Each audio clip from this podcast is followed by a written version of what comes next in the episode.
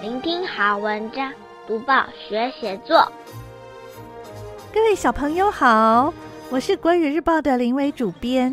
你有没有戴牙套的经验？有些小朋友的牙齿因为种种原因需要矫正，因此戴上了牙套。尽管戴牙套的过程需要忍耐种种不便与痛苦，但为了将来能够拥有一口美丽整齐的牙齿，很多小朋友愿意调整心态，在未来几年与牙套共生。今天的小作家孙欣，台中市西屯区威格小学六年级的学生，就为我们带来她成为牙套妹的故事。我们会介绍这篇有趣的文章，说明段落重点、赏析。以及调整的写作技巧。先念这篇文章给大家听。牙套妹加油！站在镜子前，我露出灿烂笑容。这时总会看到牙齿上固定的矫正钢线，感觉就像怪兽电力公司影片中的怪物，让我很不喜欢。心想：我可以一直坚持戴下去，直到矫正成功吗？我从小就爱吃甜食，这个嗜好让我的牙齿灾难不断，不仅颜色难看，还长得歪歪斜斜，不得不常去牙科诊所报道。随着时间过去，牙齿的问题越来越严重。妈妈为了我的健康及外观，带我看牙科，装上一个如同四腿青蛙的弹性物品。医生说这是上颚扩张器。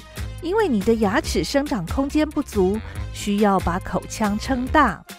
装上扩张器让我很不舒服，连口水都忘了该怎么吞。没想到后来必须在我的每颗牙齿上都绑上钢线，才能把不整齐的牙齿拉出来，让它们拥有美丽的弧度，避免长大后牙齿像大地震后倒塌的建筑。因为爱美，我必须忍痛和钢线和平相处。围成一圈一圈的钢线常常刺破口腔，食物残渣也容易卡住。我必须随身携带食物剪刀剪碎食物，过着像老人的生活，真辛苦。艺术家安迪沃荷说：“走得多慢都无所谓，只要你不停下脚步。”经过一段时间，我渐渐习惯牙套，也改变刷牙方法，牙齿变得健康又美丽，让我逐渐看到希望。牙齿矫正是一条漫长的路，虽然辛苦，但我并不孤单，因为我有家人的陪伴和鼓励。牙套妹加油！现在我们一起来看一看，要写这篇文章段落该怎么安排。第一段，小作家一开场就描述自己戴上牙套的样子。第二段，小作家从小爱吃甜食，导致牙齿灾难不断又歪斜。第三段，妈妈为了牙齿的美观和健康，带小作家去矫正牙齿。第四段，小作家不仅装上了上颚扩张器。牙齿上还绑上钢线，让他很不舒服。第五段，钢线会刺破口腔，残渣会卡牙缝，小作家必须用食物剪刀来剪碎食物。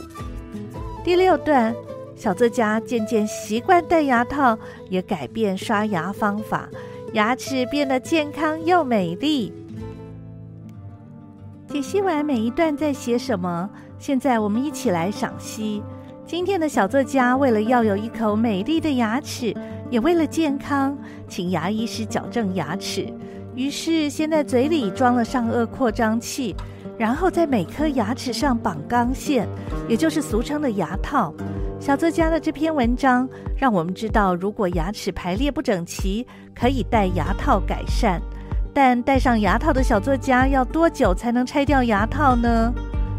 在国语日报一百零八年十月二日的生活版，学会照顾自己这个专栏，篇名叫做《为什么要戴牙套》。这篇文章给了我们答案。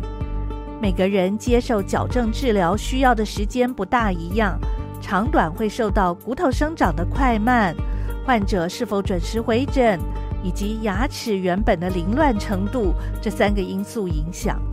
如果患者每个月乖乖回诊，矫正治疗的时间会是两年半左右。如果没有确实回诊，医师就没有办法确实掌握问题，最后就得延长治疗时间了。这篇文章还提到一件有趣的事哦，牙齿矫正器不是这几年才有的发明，其实是从两百多年前的十八世纪就开始发展。十九世纪的时候，有金属线矫正装置，是现代牙齿矫正技术的开端。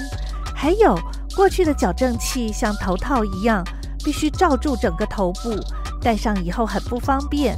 随着矫正器和线材持续改良。现在的矫正器已经变得精巧又不易察觉了。虽然牙套让小作家吃足了苦头，不过小作家并没有因此放弃，还用艺术家安迪沃荷的名言自我勉励。你读过名人的名言吗？或者是哪些人说的话让你觉得很有道理，让你牢牢地记在心底？结果在什么情况下帮助了你呢？请你写下来告诉我们吧。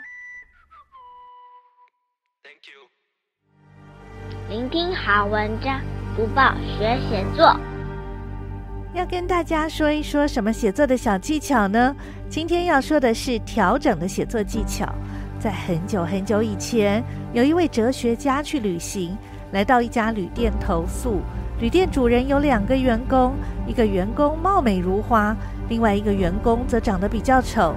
让哲学家非常讶异的是，店主相当善待长得比较丑的员工，却对长相美丽的员工相当冷淡。当哲学家询问店主原因，店主回答：“因为貌美的这个员工尽管外表美，但是他的性格骄傲，做事也非常懒惰，相处久了也就不觉得他美了。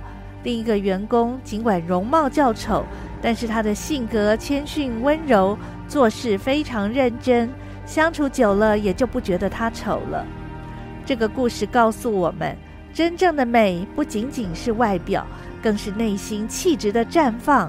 不过，调整自己，让自己的容貌甚至举止习惯更加优雅美丽，都是一件无比美好的事情哦。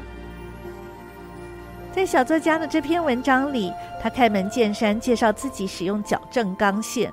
并表露自己是不是能够戴得住牙套，这种自我怀疑让我们一开始就对主题产生深刻的印象。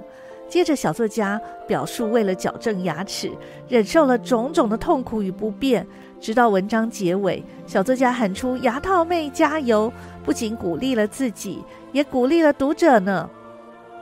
在调整的写作技巧里，当然我们要明确叙述要调整的目标，这个目标不一定是外表的美。也可能是一个生活习惯，或者是缺点。写下自我调整的过程和心得。有一点要特别注意的是，这种类似的文章很多，但令人印象深刻的还是亲身经历、感触最深的故事与心情。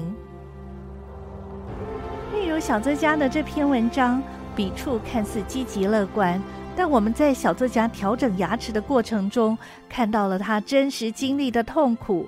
从第一段的自我怀疑到最后一段的自我鼓励的心境转折，或许正因为如此，文章里散发的乐观气息才如此的真挚动人。小朋友，请你想一想，你有什么要调整自己的地方呢？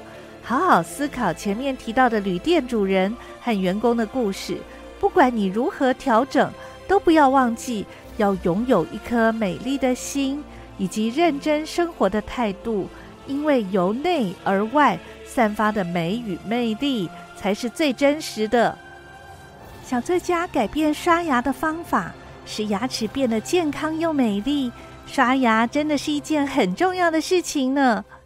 林良爷爷在《月球火车》这本书当中写过一首十行诗，插图的画面是一颗洁白而有笑容的牙齿。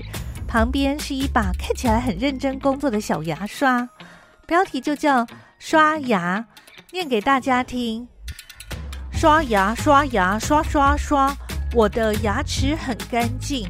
刷牙，刷牙，刷刷刷，我的牙齿没毛病。我的牙齿真的很漂亮，我的牙齿像白雪一样。多读报，多写作。让我们看见更好的自己。记得哦，一定要好好刷牙，就可以让牙齿很漂亮，就可以让牙齿像白雪一样。分享完林良爷爷月球火车里的诗，还有小作家写的牙套妹加油，小朋友可以学习段落重点、文章赏析，还有写作技巧。希望小朋友在写类似作文的时候，试试看把我们刚刚提到的写作重点应用上。鼓励小朋友写作文，可以用一种跟文字玩游戏的心情，多试试几种方法，让写作变得更有趣。